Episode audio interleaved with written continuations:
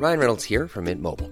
With the price of just about everything going up during inflation, we thought we'd bring our prices down. So to help us, we brought in a reverse auctioneer, which is apparently a thing. Mint Mobile unlimited premium wireless. Ready to get 30, 30, bit to get 30, bit to get 20, 20, 20, bit to get 20, 20, bit to get 15, 15, 15, 15 just 15 bucks a month. So, Give it a try at mintmobile.com slash switch. $45 upfront for three months plus taxes and fees. Promo for new customers for limited time. Unlimited more than 40 gigabytes per month. Slows. Full terms at mintmobile.com. Heraldo Radio, la H se lee, se comparte, se ve y ahora también se escucha.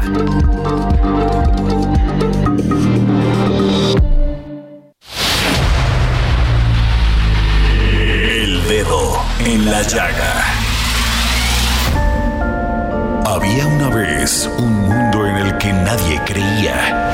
Un país de historias inexplicables. Una nación con personajes asombrosos. Santo Tomás tenía razón. Hay que ver para creer. El México increíble. Las verdades que duelen. La voz de los que callan. El dedo en la llaga. Infórmate, diviértete, enójate y vuelve a empezar. El Heraldo Radio presenta El Dedo en la Llaga con Adriana Delgado. En esta linda tarde de verano, tu recuerdo es una foto gris que las horas van difuminando. Qué difícil dibujar tus rasgos, mediodía después de partir. Aire. Si tus ojos eran higos negros, si los dientes gajos de limón, no recuerdo el largo de tus cejas, ni siquiera puedo hablar apenas de otra cosa que no sea tu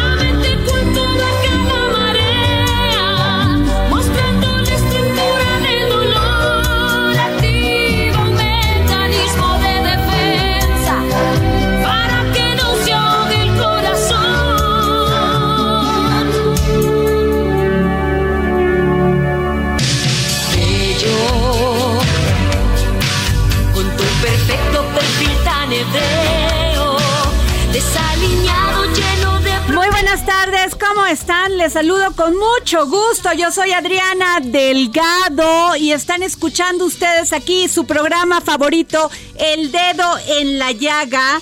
Y estamos escuchando a Yuri porque esta semana le dedicamos eh, todas nuestras entradas musicales al- a esta gran cantante veracruzana, nuestra querida paisana Yuri. Y estamos escuchando cuando baja la marea.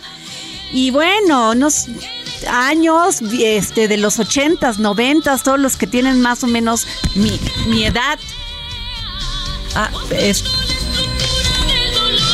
Sí, sí me estoy escuchando. Es que, perdón, aquí se metió el ingeniero y ya no supe qué hizo aquí con mi programa. Pero, este, pues, ¿qué les digo? Muchas gracias por escucharnos. Y bueno, pues ya nos vamos a este dedo en la llaga.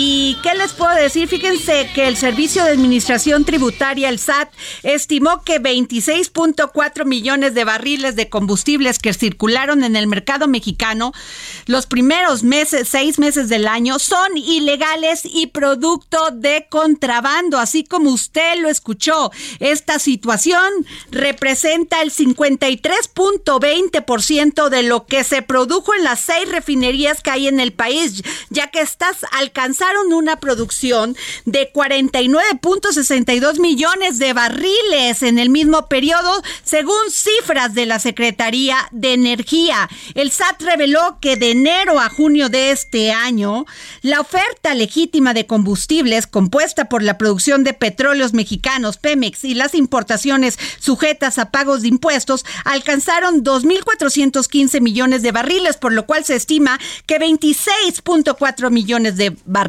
fueron, como usted lo escucha, robados. Robados. Y aquí quedó la bolita o nadie sabe dónde quedó la, la bolita. Samuel Prieto, ¿cómo estás? Hola, y, eso que acordémonos que al inicio de la administración en todo el año 2019 tuvimos una escasez bárbara de, combustibles justamente porque se suponía se estaba combatiendo el huachicoleo. Es terrible, es terrible, pero además, pues, ¿qué te puedo decir? Porque, este, ¿cómo es posible ilegal el 53.2% de las gasolinas en este país? Imagínate. Ah. Y además con con qué calidad llegará tu motor y entonces este la contaminación que genere, ¿no? Pero pues lo esta esto lo dijo la la este el servicio de administración tributaria, oh. pero ¿y las autoridades? Exacto. O sea, ¿qué hacen? Dicen que se está combatiendo el huachicoleo y todo esto, pero pues estos son cifras. Son cifras y oficiales. ¿Estás de acuerdo, Samuel Preto? ¡Qué gusto! Qué gusto verte, Buenas tardes. Buenas tardes, ¿eh?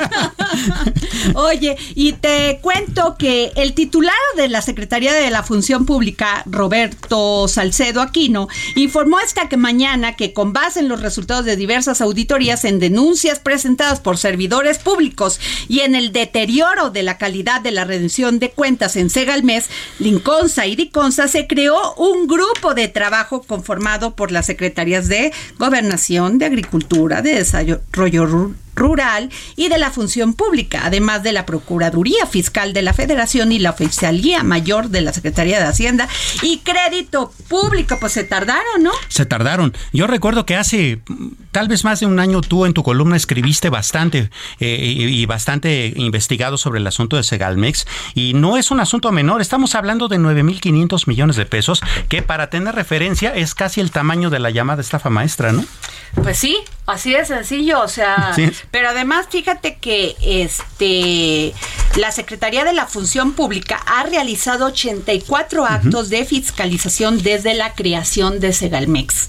O sea, que no se dieron cuenta con la primera y luego, las observaciones de la función pública y de la Auditoría Superior de la Federación suman cerca de 9.500 millones de pesos. O sea, y hay 38 denuncias presentadas ante la Fiscalía General de la República por la Procuraduría Fiscal de la Federación, la Unidad de Inteligencia Financiera de la Secretaría de Hacienda y Crédito Público y la propia, o sea, y la propia Fiscalía. Vaya, qué, ¿Qué tal, o sea, qué tal, o sea, y siguen y sigue, y sigue el tema de la corrupción. Sí, yo me acuerdo mucho en tu investigación, incluso comentabas aquí mismo en los micrófonos del dedo en la llaga, que también había toda una triangulación de recursos también, por ejemplo, hacia funcionarios venezolanos y de eh, a, funcionarios venezolanos y que incluso uno de las eh, manos derechas del dictador eh, venezolano había sido detenido en Estados Unidos y había un severo problema ahí diplomático, pero más allá de eso, había un temor bastante grande con respecto a que este funcionario develara muchas más corruptelas, tanto en, el, tanto en Venezuela como en Segalmex y, parte de lo que tiene que ver con la administración de esa. Ah, bueno, lo platicamos aquí en el dedo en la llaga. Tenía negocios en Venezuela y se llevaban granos y traían granos. Así o sea, todavía eso empieza a así, a ser una pequeña rasguñada del tigre, ¿eh? Sí, por supuesto. Porque vamos a encontrar muchísimos actos de corrupción. Sin duda alguna. Y bueno, fíjense que tengo en la línea al senador Ricardo Velázquez, senador de Morena, quien propuso que la jornada laboral de las y los mexicanos sean de seis horas diarias y no de ocho.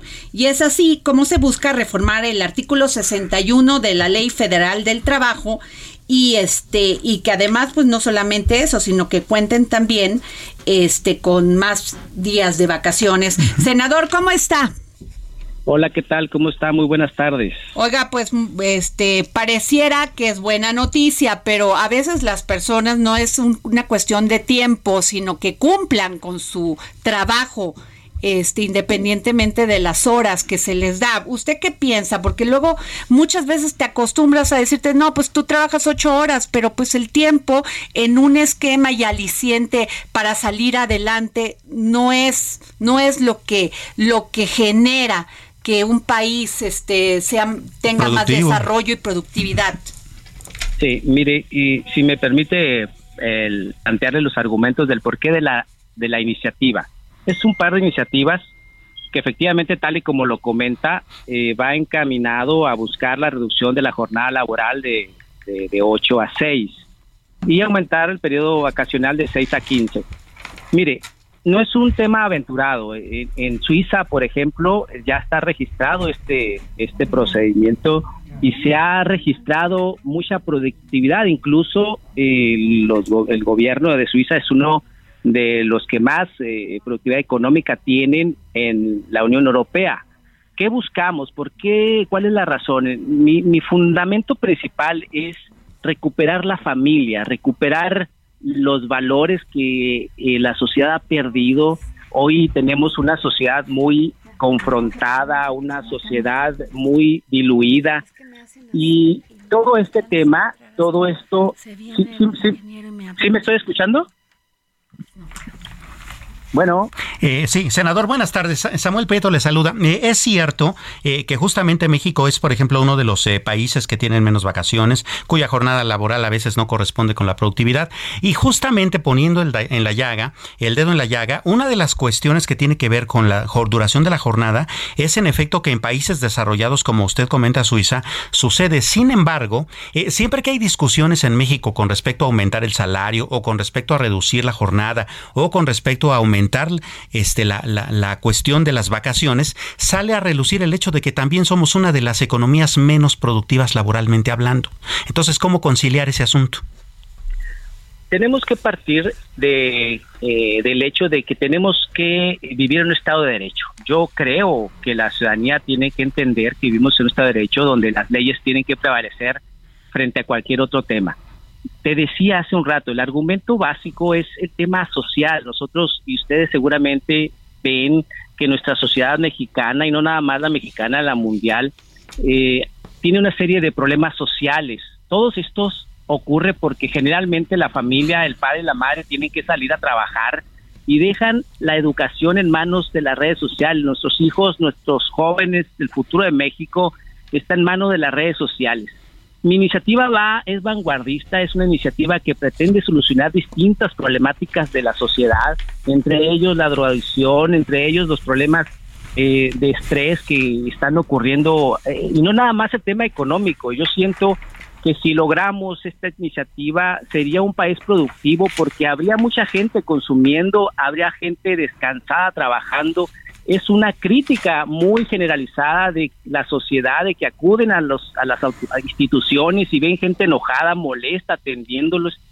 Sería un tema, es una iniciativa vanguardista que obviamente está ahorita en este momento en la Comisión de Trabajo y Prevención Social y que obviamente llamaremos a, eh, a todas las autoridades implicadas, a los sectores implicados, a los empresarios y trabajadores que den su opinión. Igual este, a quienes critiquen, a quienes son críticos y analíticos y por supuesto para fortalecer eh, la misma iniciativa. Es, es, una iniciativa vanguardista y así lo entiendo y entiendo perfectamente que va ahí eh, como hubo hace algunos años cuando las mujeres no votaban, esa iniciativa que la mujer votara fue también este, criticada, también cuando el cannabis que se, etcétera, etcétera. Es una iniciativa nueva. Pues yo le agradezco mucho, senador Ricardo Velázquez, gracias por tomarnos la llamada para el dedo en la llaga. Un abrazo. Gracias. Samuel Preto. Vaya, pues eh, es, es polémico, ¿no? Porque vamos, eh, eh, sí es cierto, de repente somos muy medio workaholics en México y todos somos de los países que menos vacaciones tomamos, pero yo creo que la referencia no tendría que ser tanto el asunto de cómo te llevas con tu familia, ni tendría que ser el asunto de, de, si atiendes mucho o no a tus hijos, eso lo tienes que hacer, eres padre de familia, el punto es que también tienes que ser productivo. ¿Sabes qué pasa? Que eso es algo que le pega muy fuerte a México. En la escuela yo creo que ahí sí hay que criticar el sistema educativo. No les enseñan a los jóvenes, a los niños, ser, este, pues tener disciplina.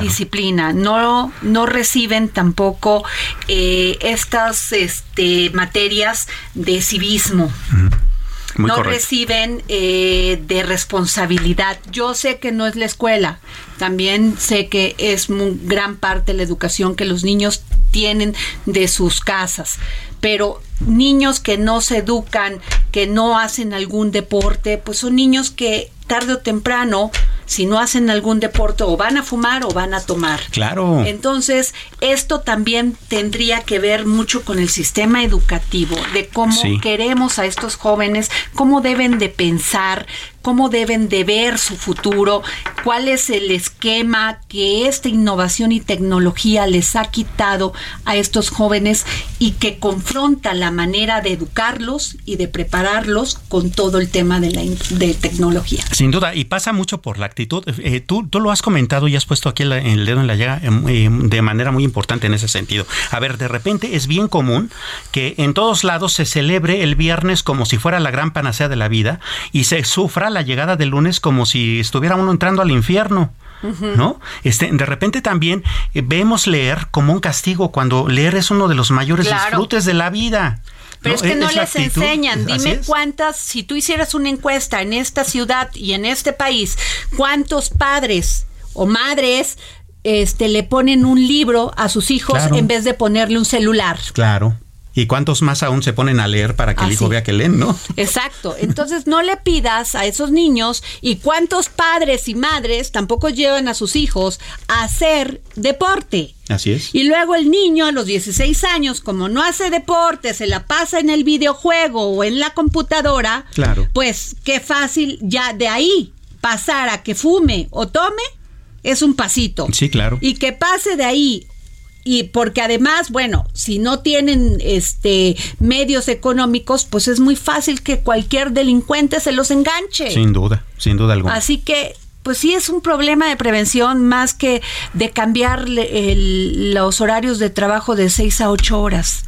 Para que, este, a ver, tú disfrutas a tus hijos, no importando el tiempo, es de calidad. Exacto, calidad de, de tiempo. calidad de calidad de tiempo. Pero bueno, a ver, este Samuel, ¿qué traemos? Fíjate que traemos varios asuntos bastante interesantes y uno de ellos tiene que ver eh, con esta lucha este, que se ha estado dando de la inflación. Eh, allá en Estados Unidos, ayer el presidente Joe Biden hizo una, eh, firmó una ley que se llama ley antiinflación, que básicamente son 7 mil millones de, de, dólares. En realidad es bastante poco con respecto a lo que él había pedido. Él había pedido tres veces más, el Congreso le dio eso, pues bueno, también las las, las dificultades que, que, esto genera. ¿no?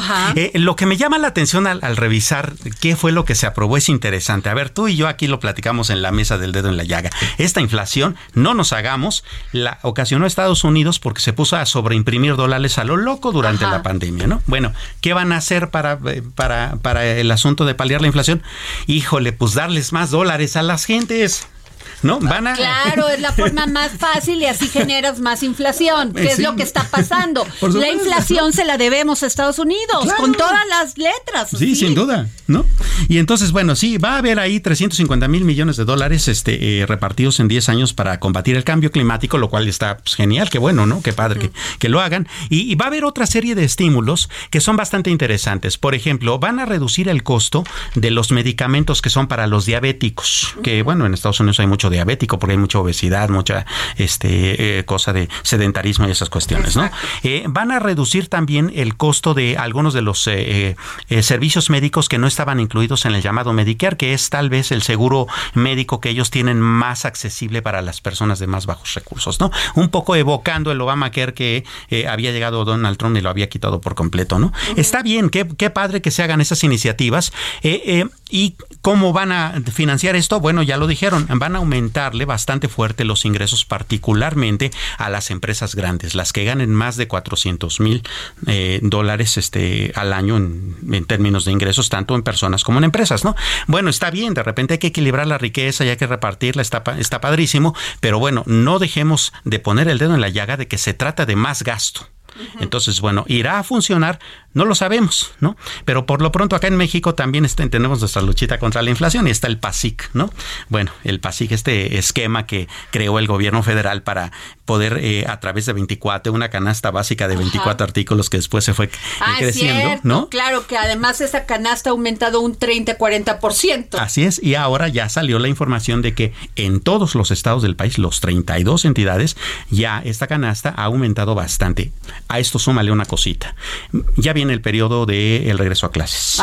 Bueno, los cuadernos 17% arriba, los plumones y plumas y, plumillas 16% arriba. Libros de texto porque no todos este no todos te los da el gobierno, hay algunos que uno tiene que comprar 6.3% arriba. Vamos, regresar a clases va a ser un calvario. Ni controlar el precio de la tortilla con todo y que salga la Profeco no la pudieron controlar. Así es. Y ese es un severo problema, ¿no? Porque, pues bueno, la inflación, eh, a decir de Gerardo Esquivel, el subgobernador del Banco de México, todavía no toca su techo. Él calcula que este trimestre, que, que, va de que va de julio a, septiembre, será cuando, cuando toque toque su mayor punto y entonces empezará a bajar. Sin embargo, bueno, todavía eh, hay severas preocupaciones en la inflación con respecto también a la inflación subyacente, que tú sabes es la que realmente preocupa, ¿no? Entonces esa todavía no está comenzando como a ceder y muchas de las cuestiones que eh, no están ayudando, pues bueno, siguen siendo las mismas, ¿no? El asunto de eh, la ruptura de, la, de las cadenas de suministro, el asunto de todo este conflicto con China, porque ahora ya se agudizó a, a partir del conflicto este que generó la señora Pelosi al visitar Taiwán y bueno, pues entonces ahora también Taiwán está metido y tú sabes, Taiwán es una base mundial de la creación de microchips y de chips que pues de por sí ya teníamos un problema con eso, ¿no? Entonces hay una serie de, de, contextos internacionales que se están complicando mucho. La guerra con Ucrania se está este, cada vez haciendo más prolongada y bueno, la cosa no viene fácil. Entonces, no, yo ya creo que no viene fácil porque todavía, como bien dices, no hemos tocado fondo. Así es. ¿Qué hacer en estos casos, Samuel? O sea, ahorrar el dinero vale en el banco, muchas personas dicen, ¿dónde invierto? Tengo un dinerito, no quiero que se me haga polvo en el banco. este, gastar, no gastar, eh, pero si no gastas, pues no hay demanda, no hay oferta. ¿Qué hacer? ¿Qué hacer, Samuel? Sí, por supuesto. Bueno, mira, necesitamos ser bastante cautos con el gasto, ¿no? Evidentemente, pues sí, tenemos que vivir y tenemos que eh, eh, hacer más allá que sobrevivir, tenemos que vivir la vida. Entonces, pues sí, hay que gastarle, ni modo, pero sí con cautela. No hay que endeudarse de más. Recordemos, fíjate, que la tasa de interés de 8.50 que tenemos actualmente y que va a seguir creciendo es histórica por una razón. Nunca antes desde que el Banco de México utiliza este mecanismo para controlar la inflación, nunca antes había estado tan alta. La más alta había sido de 8.25. Entonces, eh, es que ahorita que la tenemos en 8.50, significa que ya estamos en un, eh, en, un, en un umbral en donde pues más vale cuidarnos de no pagar el costo de dinero tan alto. Ahora, lo que sí es cierto es que el presidente no se endeudó, no endeudó más a México. Eso es muy importante que lo digas. Sí, sí, por supuesto. De hecho, fue de las pocas economías, aun cuando fue bastante criticado en su momento, es que no apoya, es que no suelta, es que no da lana. Pues sí, ahora eh, todas las decisiones económicas tienen una cara negativa y una positiva. Y la positiva es que hoy por hoy la deuda mexicana sigue siendo bastante manejable y una, y una de las cuestiones que ayudan mucho a entender la situación mexicana es que el peso es la moneda en el mundo que menos está sufriendo el embate de toda la crisis. Tenemos un, un peso todavía en, en 20 pesos o menos. Ahora te, te comento otro tema, porque antes fíjate que las familias mexicanas no gastaban en tecnología.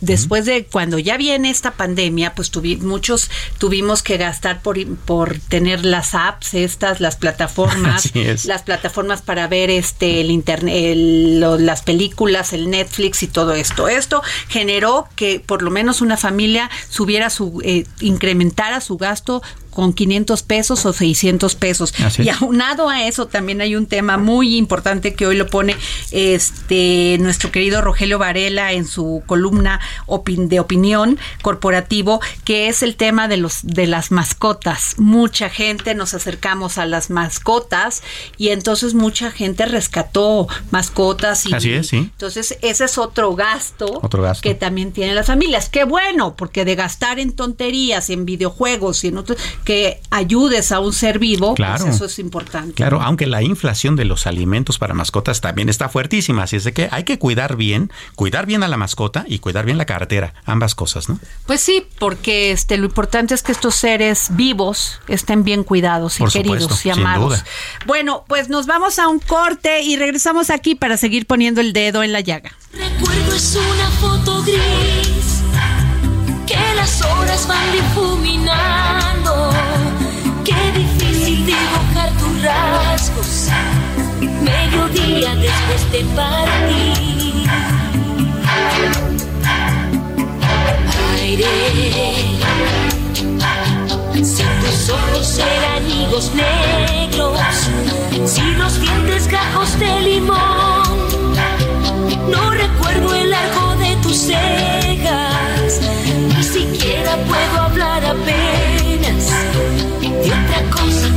Sea tu olor.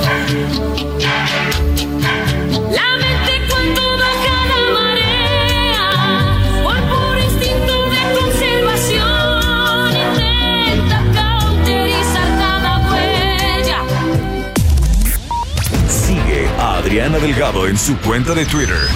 Arroba Adri Delgado Ruiz. Además, te invitamos a enviar tus opiniones y comentarios en texto o por mensaje de audio a través de WhatsApp al 55 2544 3334.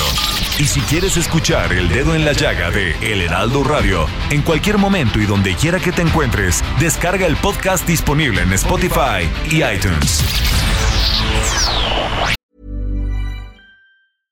Ryan Reynolds here from Mint Mobile. With the price of just about everything going up during inflation, we thought we'd bring our prices down. So to help us, we brought in a reverse auctioneer, which is apparently a thing. Mint Mobile unlimited premium wireless. Ready to get 30, 30, bit to get 30, bit to get 20, 20, 20, bit to get 20, 20, bit to get 15, 15, 15, 15 just 15 bucks a month. So, Give it a try at mintmobile.com slash switch. $45 upfront for three months plus taxes and fees. Promo rate for new customers for limited time. Unlimited more than 40 gigabytes per month. Slows. Full terms at mintmobile.com.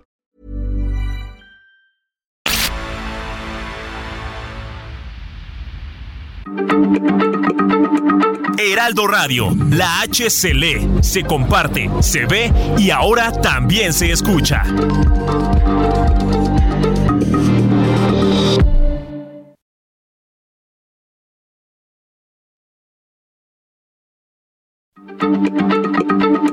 Heraldo Radio, la H se lee, se comparte, se ve y ahora también se escucha.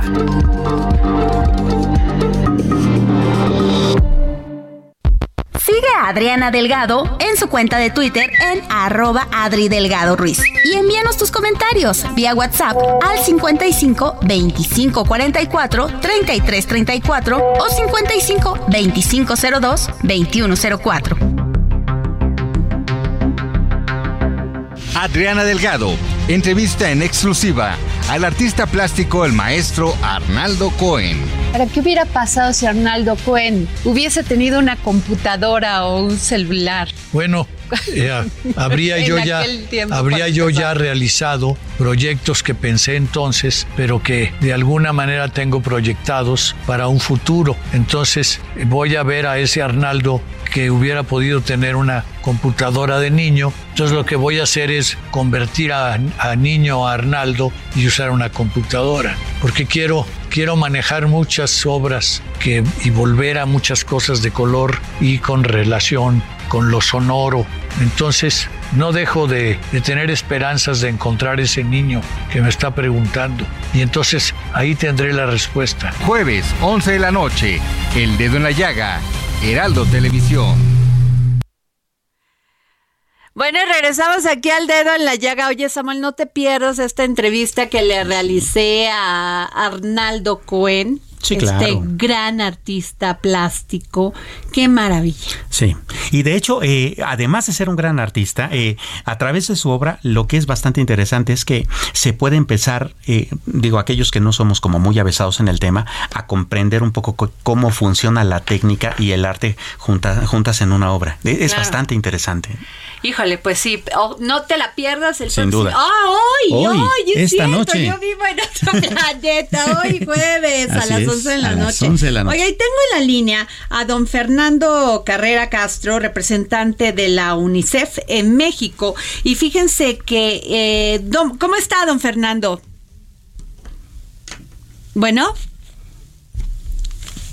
Ay, se, se nos contó con don Fernando, este, bueno, pues fíjate que quiero hablar con él porque él dijo que pues hay muchos retos que resolver en cuanto al tema de la educación, no solamente la educación es la desnutrición que muchos niños Sí, sí, sí, tienen, sin duda. la falta de condiciones este emocionales que los niños sufren, pues de veras que, que América Latina es un tema, Samuel. Muchos niños estos que pasaban, que venían con migrantes, con inmigrantes, que los hacían atravesar todo el país nada más para que en Estados Unidos que los vieran con un niño y les dieran asilo. Vaya, qué cosa. No, y así muchos niños se quedaron en el camino. Esto es lo que sufre no solamente México, sufre en, sufren en todo esto que es Centroamérica, Claro. porque ya les gustó a los países de Centroamérica enviarnos a toda su gente que viene huyendo de la delincuencia, de la violencia, de la terrible crisis económica. Así es. Ese es un gran problema. Y tengo a don Fernando Carrera Castro, representante de la UNICEF en México. ¿Cómo está, don Fernando? Muy bien, muchas gracias, muy amable por dar- darnos este espacio para conversar. Gracias, don Fernando. Bueno, es que usted pues hizo un gran análisis sobre esto que es recuperar los aprendizajes perdidos entre estudiantes de educación básica y todos estos problemas que tienen de desnutrición, de de, un clima familiar terrible que hace que los niños pues se, se, pierdan muchas veces en la depresión y de ahí pasen a la delincuencia.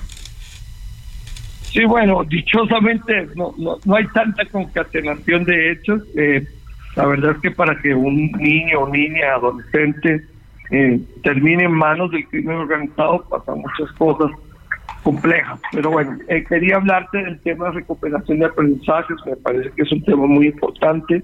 Eh, eh, como comentaba en otros espacios, el gran desafío es porque tuvimos casi dos años las escuelas cerradas, los centros educativos cerrados, y debido a eso, particularmente los niños de los primeros años de escolaridad, entre el primer año al tercer, cuarto, pues perdieron ese, esa base de información y de conocimiento, y esa es toda una cohorte de niños que están hoy entre los 6 y los 10 años de edad, ¿no? Y entonces es muy importante que el país invierta de manera estratégica en recuperar aprendizajes eh, para ellos. Y esto está sucediendo en todo el mundo, porque lamentablemente fue en todo el mundo que tuvimos niños, niñas y adolescentes fuera del sistema educativo eh, por un periodo muy prolongado o en un sistema educativo que no podía suplir totalmente sus requerimientos de aprendizaje. Entonces, ese es el llamado de atención principal para toda la sociedad. Sabemos que hay un gran esfuerzo a nivel federal, a nivel estatal y a nivel municipal por apoyar las escuelas, por el reinicio de clases. Tenemos una excelente noticia, Baja California, el, el último estado que tenía cerradas las escuelas, que todavía no se habían abierto, se abren ahora en septiembre finalmente por primeras clases presenciales y con eso se cierra el largo ciclo de cierre de escuelas que hemos vivido en todo el país. Esa es la buena noticia, pero vamos a tener que trabajar muchísimo en recuperar aprendizajes durante estos dos años de pandemia que nos ha afectado tanto. Don Fernando, eh, eh, justamente en este par de años eh, eh, hubo bastantes esfuerzos interesantes, incluso la propia televisión mexicana participó ampliamente en abrir canales de televisión exclusivos para las clases, tanto a nivel de primaria como de secundaria, que es, eh, digamos, el paquete de educación básica en el país. Sin embargo, este, si bien es cierto que regresar a las aulas va a ser pues bastante complicado y sí con un atraso considerable, considerando que no es lo mismo este, la, la clase a distancia que una clase presencial, particularmente en la, en la parte formativa de la educación. Eh, quisiera preguntarle, también se ha estado hablando y con bastante fuerza con respecto a que se va a cambiar el modelo educativo y que ahora incluso va a cambiar el plan de estudios en la primaria. ¿Es buen momento para hacer eso considerando que estamos en, en una transición tan fuerte? A ver, primero, eh, un punto sobre el tema del uso de la televisión. Eh, nosotros reconocemos muchísimo el enorme esfuerzo que se hizo para tratar de suplir la ausencia de clases presenciales y en particularmente quiero destacar el esfuerzo que hizo Canal 11, porque Canal 11 y otros canales, Canal 22 también, pero Canal 11 hizo un esfuerzo extraordinario. Eh, ellos tuvieron que reprogramar toda su eh, programación completa de, lo que tenían eh, para, este, para el año 2020-2021 y lo hicieron a un enorme costo desde el punto de vista de lo que ya habían pensado que era buena programación televisiva y sin embargo se dedicaron eh, a tiempo completo a esto. Y yo quiero destacar Canal 11 y los otros canales que se sumaron al esfuerzo educativo. Realmente es algo muy destacado. Pero por otro lado, quisiera hablar del tema este del nuevo plan de estudios. Sin duda alguna es un buen momento para empezar algo nuevo. Es muy importante tener presente que no se trata solo de volver a clases y, son, y no solo de volver a los mismos aprendizajes de siempre. Nosotros en todo el mundo estamos promoviendo eh, eh, una cumbre mundial como Naciones Unidas que se llama la Cumbre Mundial para la Transformación Educativa. Eso se va a llevar a cabo el lunes 19 de septiembre en la Asamblea General de Naciones Unidas y es muy importante que en ese mensaje de la cumbre lo que estamos enfatizando es que los sistemas educativos no pueden volver a donde estaban antes de la pandemia, sino que deben de ser transformados. Entonces, al que la pregunta concreta es un buen momento para transformar planes de estudio, pedagogía. Es el mejor momento porque ahorita necesitamos que la educación esté a la altura de los requerimientos del siglo XXI. Don Fernando. Por supuesto que el sistema educativo puede entrar en una discusión de cuál es la mejor manera de transformarse. Pero lo que quiero enfatizar es que la palabra importante para la educación en este momento es cambio, transformación. Bueno, pues muchas gracias, don Fernando Carrera Castro, representante de la UNICEF en México. Gracias. Gracias a ustedes por el espacio. Gracias. Oye, es que perdón, sigo escuchando discursos y discursos y discursos y que la educación va a cambiar, pero no cambia. Sí, claro. Siguen lo mismo en planes de estudios y perdón, estamos, eh, nos rebasa la tecnología y la innovación y eso se vio en esta pasada pandemia. Bueno, que seguimos en la quinta ola, ¿verdad? Sí, Gatel dice que no, ¿verdad? Pero este, los niños no tenían acceso al internet. No, no tenían acceso. A ver tú vas a una comunidad, yo creo que nos engañamos mucho, ¿eh? Vas a una comunidad y quieres eh, quieres este saber si los niños accedieron al internet, si tienen oportunidad de nuevas tecnologías, es mentira, no la tienen. No la tienen. O comen o gastan en eso. Claro. Tan es así que fue por eso que la televisión mexicana, digo, TV Azteca abrió dos canales enormes en red nacional para eh, llevar eh, a las comunidades más lejanas, primaria y secundaria. Lo mismo hicieron otras empresas de televisión privada y sí, por supuesto, también Yo la creo que los discursos políticos aquí ya no caben. Claro. Porque ¿sabes qué pasa, Samuel? Estás agrediendo a una generación, a estos niños que de repente se encontraron con esto. Ahora, se encontraron. ¿Qué vamos a hacer? ¿Qué vamos a hacer como país, como gobierno? Sin duda. O sea, tienes que pensar como ellos. Ya un niño de dos años ya tiene acceso a un, lo que hablamos, que los padres ya les dan un teléfono celular para que se entretengan y no les dan un libro. Así es bueno, pues ya los libros ya van a pasar de moda, pero pues tienen que tener cultura, tienen que tener acceso a la información. ¿Cómo? ¿Cómo se las vas a dar si no tienen acceso ni a siquiera una escuela, una silla para sentarse? Claro.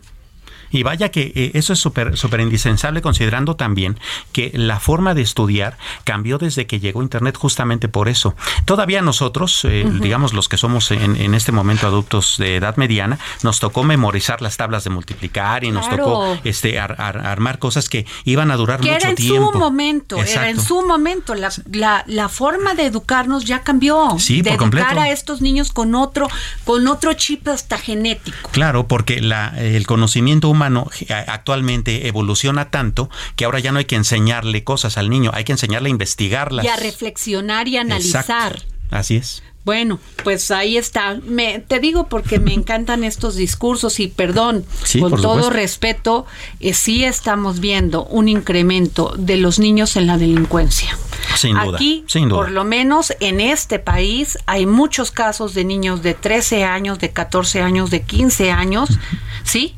Cometiendo actos criminales. Sí, sí, por supuesto. ¿Por qué? Pues porque estos niños no tienen un buen entorno familiar, porque no tienen que comer y los recluta la, la, la delincuencia, porque se juntaban con los amigos del barrio que ya están metidos en la delincuencia y que los papás pues ya no pueden hacer nada. Ahí está. Ahí Ese es un problema. Samuel, vamos Fuerte. contigo. Eh, bueno, un poco tratando de seguir con esta cuestión de- del alcance de las nuevas tecnologías hacia la población. Fíjate que ayer causó bastante interés este, en eh, justamente en las redes sociales que la Comisión Federal de Electricidad, tú sabes, ellos sí ahora tienen una empresa, digamos, aparte, que es eh, CFE Internet para Todos.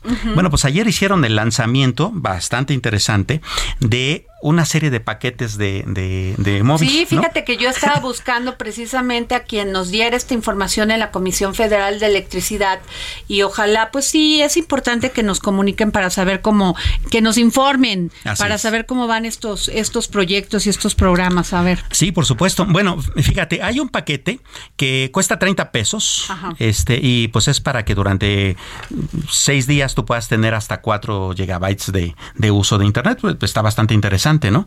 Este, y así hay paquetes mensuales, hay paquetes semanales, hay paquetes que puedes eh, eh, buscar durante un año, y pues sí son bastante interesantes. Eh, pero fíjate que me metí a la página de internet de justamente donde se lanzó este, este material, que es eh. Y si ahí se mete uno a la parte de cobertura, ahí es donde, híjole, se desinfla ¿Qué un poco el ánimo. A ver, ¿por qué? Porque la parte donde tiene más cobertura, y está en el mapa, hasta pusieron un mapa con, con foquitos rojos y todo eso, es en las ciudades grandes. En Monterrey, en Guadalajara, Bueno, en Ciudad pero pues ahí de es donde México, menos en el Bajío. necesitan el Exacto. apoyo. En cambio, si tú te vas hacia Oaxaca, hacia Guerrero, no hay Pero foquitos. ¿qué va a pasar? ¿Pero por qué no pueden llegar con esta tecnología? Claro. ¿Por qué, Samuel? ¿Qué es lo que impide? Pues la infraestructura, pero acordémonos que desde que empezó la administración, la Comisión Federal de Electricidad se había comprometido a que hubiese internet en todo el país. Ellos decían, en México solamente hay 25 por- en el 25% del territorio nacional la infraestructura para que haya internet.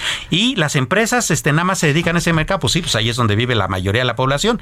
Su misión decían era llevar internet a quien no lo tiene. Bueno, pues este proyecto no lo está cumpliendo. Ajá. En este momento, ellos sí pueden ofrecer paquetes baratitos, pero no a quien lo necesita realmente, y ese entonces no se está cumpliendo del todo el propósito. ¿Sabes qué creo que, la inmediatez a veces nos gana? Sí. O sea, por resolver un problema, no importa cómo se resuelva. O sea, ahí lo aviento. Así, nada más Y es para no, informar que ya lo hicimos, ¿no? gastas más dinero, Así no es. resuelves el problema y quitas el foco, Así donde es. tienes que empezar a hacerlo poco a poco. Sí, por la supuesto. verdad que nosotros somos un país muy atrasado. O sea, Muchísimo. la- esa es la gran verdad. Entonces, no puedes generar un plan de educación y volvemos a otra vez a lo mismo. Exacto. Si no tienes, si la gente no tiene acceso a la tecnología, porque, o sea, vas a imprimir cuántos libros.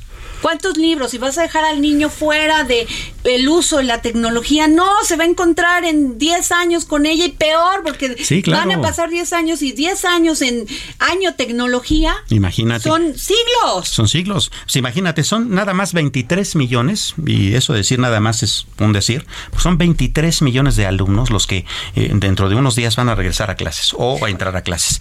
Estamos hablando de multiplícalo por cuatro y ahí están los libros de texto, ¿no? Pero, ¿qué tal si hubiera tecnología? Nos ahorramos todo ese papel y nos ahorramos toda esa infraestructura de traslado, de camiones y nos ahorramos un montón de cosas, ¿no?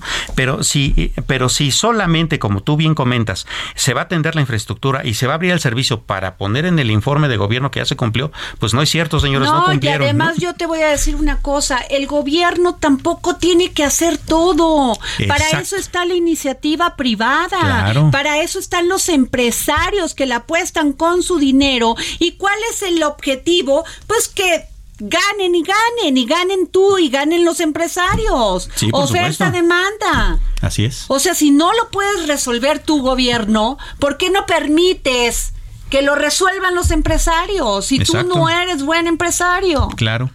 Sí, de veras es que yo no entiendo por qué seguimos pensando así, que son, que a ver, cometen fraude, que la corrupción, pues vigílalo. Pues vigílalos, Ponle, claro. ponle este bardas para que no cometan y no así y ni así porque ya viste a Segalmex Así es. O sea, en, en, la cara de todos haciendo este fraude terrible, este grado de corrupción. Sin duda. ¿No? Sí, ¿Qué duda. otro tema, mi querido Samuel Prieto? Continuamos con tecnología. Te acordarás que hace un par de semanas aquí hablábamos bastante amplio con respecto a los informes que había dado la Subsecretaría de Seguridad Pública Federal con respecto a estas apps de montadeudas Ah, y decían que ya y Ajá. decían que ya había 300 este denuncias. Bueno, fíjate que el Consejo Ciudadano para la Seguridad nada más de la Ciudad de México dice que esas esas ya no son 300, son 892 denuncias que ya sobre estos montadeudas que tú sabes son esas apps que te ofrecen a, que a través de tu de tu app este tú ahí rapidito les pidas una lanita te prestan en general 5 o 10 mil pesos. Entonces ellos a través de esa app pues se meten a tu teléfono celular te secuestran tu, tu información te secuestran tus contactos este se meten en todo y entonces a la hora que te cobran unos intereses súper prohibitivos que tú ya no puedes pagar entonces te empiezan a extorsionar y te empiezan a molestar a través no solo a ti sino a tus contactos pues para que les pagues cantidades exorbitantes de dinero y eso señores se llama extorsión y es un delito Pero a ver, también yo estoy de acuerdo en este, pero ¿por qué la gente sigue cayendo en eso? Ese es un gran a problema. ver, a ver, explícame tú, ¿por qué Eh, la gente está viendo que eso es un fraude, que no es normal que alguien te dé mayor rendimiento ni por internet ni por nada? Claro. Digo, neta y Claro. que se meten en esto, si venden todas sus propiedades y van y lo invierten en esto, que ven que esas apps pueden ser un delito, Claro. cometer un delito, ¿y por qué lo siguen haciendo? Explica. Por la facilidad. En general, cuando tú vas a una institución financiera, pues eh, pides un crédito, pues te piden tu comprobante de ingresos, el de domicilio, checan tu buro de crédito. Estos no. Estos nada más le aprietas el botón, te sueltan la lana y listo. ¿Y tú qué les das tu cuenta o qué? Sí, sí. le- Qué le- barbaridad, tu tarjeta, el número de tu tarjeta de les, crédito. les das todo, más ellos a través de, de la app secuestran prácticamente tu teléfono, toda tu información, toda.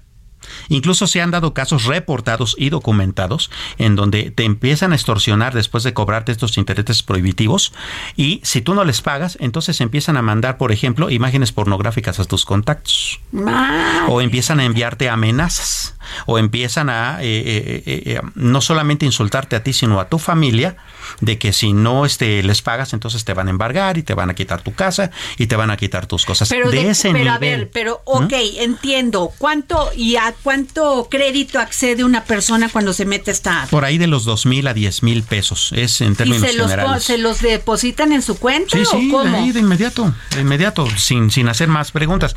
Pero ese es el primer signo que una persona tiene que, si ¿Quién está te demasiado fácil que te presten tanto, caray? claro, pues te la va a cobrar y feo, ¿no? Fíjate, aquí en la Ciudad de México este delito ya aumentó 454% entre 2021 y 2022, de acuerdo con, con este estudio del Consejo Ciudadano. Y bueno, este, hay 278 apps activas, Ujú. 33 páginas web y cuatro apps que ya al parecer están dadas de baja, que este, están detectadas nada más aquí en la Ciudad de México que se dedican a eso. Por cierto, un, un trabajo bastante interesante de inteligencia de, de, de la Secretaría a cargo de Omar y García lo Harfuch, estoy, ¿no? leye- lo estoy leyendo, lo puedo, pues mira, eh, perdón que te interrumpa. Resultando, resultado de 12 acciones operativas realizadas en contra de las empresas vinculadas con delitos de fraude y extorsión, fueron detenidas cinco personas desactivadas, 190 apps, asegurando, asegurados más de 700 teléfonos, más de 400 computadoras, 85 laptops, 51, eh, ¿qué más? Eh, y más de 15 mil chips. Imagínate. Esto está diciendo Omar García Harfuch hace dos horas. Sí, así o sea, así está el... Pero esto me encanta de Omar García Harfuch. Sí, sí, claro, lo hacen y además porque lo informan con este correctamente, tema ¿no? de la investigación que pueden investigar, pues es como dan con estos delincuentes. Exactamente. Pero de todos modos, está en el ciudadano no caer en eso. Señores, si está muy fresa, A ver, si está muy díselo, fácil. a ver, yo, si- a ver, yo soy una ciudadana que te está escuchando detrás del micrófono. Ok, Díselo si- así. si- si te ofrezco- Señora, señor. Claro, señora, señor, si le ofrecen un préstamo bien fácil, en donde usted no tiene que comprobar nada, y además le, le ofrecen que ese préstamo está ahí de inmediato, no les crea. Si es demasiado bueno, es falso. Claro. Si usted tiene una lanita y se la va a confiar a alguien, estúdielo primero, porque si le ofrecen mucho rendimiento, es falso. No se la crean tan fácil. Así es. Y yo quiero este también hacer otro anuncio. Si a usted le manden por WhatsApp una información de que están solicitando personal y que usted va a ganar más de 30 mil pesos nada más por pararse en un lugar, eso es mentira. Así es. No caigan jóvenes, Así es. porque ya hemos visto caso que ahí las enganchan, enganchan a los jóvenes y luego quién sabe a dónde van a parar. Sí, por supuesto. Es Tengan parte de la mucho cuidado, una empresa no genera así una bolsa de trabajo, una empresa seria, Samuel. Sí, por supuesto. Entonces, aguas, porque la tecnología es muy útil. Y en efecto, las apps bancarias han evolucionado mucho. Y en efecto, este sí existen empresas serias que hacen préstamos a través de, de- de apps. Sin embargo, tenemos que ser muy cuidadosos en ver a quién le pedimos prestado y en ver a quién le confiamos nuestro patrimonio. Eso es bien, bien importante. Último tema, tenemos escasamente un minuto y medio, Samuel Prieto. Bueno, pues un poco estábamos eh, justamente discutiendo, incluso lo leí en tu columna este martes en el Heraldo de México, justamente de cómo todas estas cuestiones tienen que ver eh, eh, con que también la autoridad financiera mexicana no está actuando. No, ¿no? con la Conducef muy mal. La De- estás hablando de este tema, de este fraude inmobiliario Así en es. Jalisco. Sí. Terrible, cara. Sí. La Conducef, la Comisión Nacional Bancaria, como que no se dieron cuenta, pero a que no debas un peso. Porque, Porque ahí uh, sí te lo cobran. Y eso no era una app, ese era un cuate que además era conocido por sus cuates y hasta a sus cuates los transó. Entonces, cuidado, cuando te ofrezcan algo así, mejor no. ¿no? Pero a Mejor no ver, ay, pero este era un esquema Ponzi, esto de este señor Osvaldo, este, ahí se me acaba de su apellido, pero de- eh, dueño de esta inmobiliaria Así que hasta es. la diputada nos dijo que entre que sí lo conocí y que no lo conocía, una la diputada que está en la comisión De justicia. de justicia, no bueno, Sí, bueno, si a ellos les pasa, imagínate a ti como imagínate, pero este en este esquema Ponzi que van invirtiendo, reinvirtiendo y ellos van sacando y gastándoselo o invirtiendo en otra cosa En y no asegurando que les tienen que pagar los rendimientos. Sí, claro. Y un esquema Ponzi siempre, siempre va a reventar, siempre, porque se trata justamente de un robo. Entonces eh, va a llegar el momento en que se va a desbordar. El gran problema es por qué no hay la vigilancia, ya que está tan sobre No hay un- una cosa más sobreregulada que el sistema financiero. Entonces, ¿por qué con tanta sobreregulación y vigilancia nadie se da cuenta cuando se está generando un esquema Ponzi? Ese es el gran problema. Pues bueno, Samuel, muchísimas gracias por estar aquí en el dedo, en Gracias la llaga. Siempre es muy importante escucharte porque eres un periodista informado. ¿Qué te puedo decir? Eres un gran comunicador. Gracias. Nos vamos. Esto fue el dedo en la llaga. Ni siquiera puedo hablar apenas de otra cosa que no sea tu olor.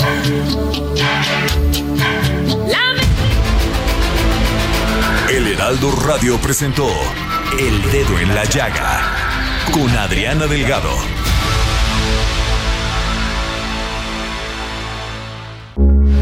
Heraldo Radio, con la H que sí suena y ahora también se escucha.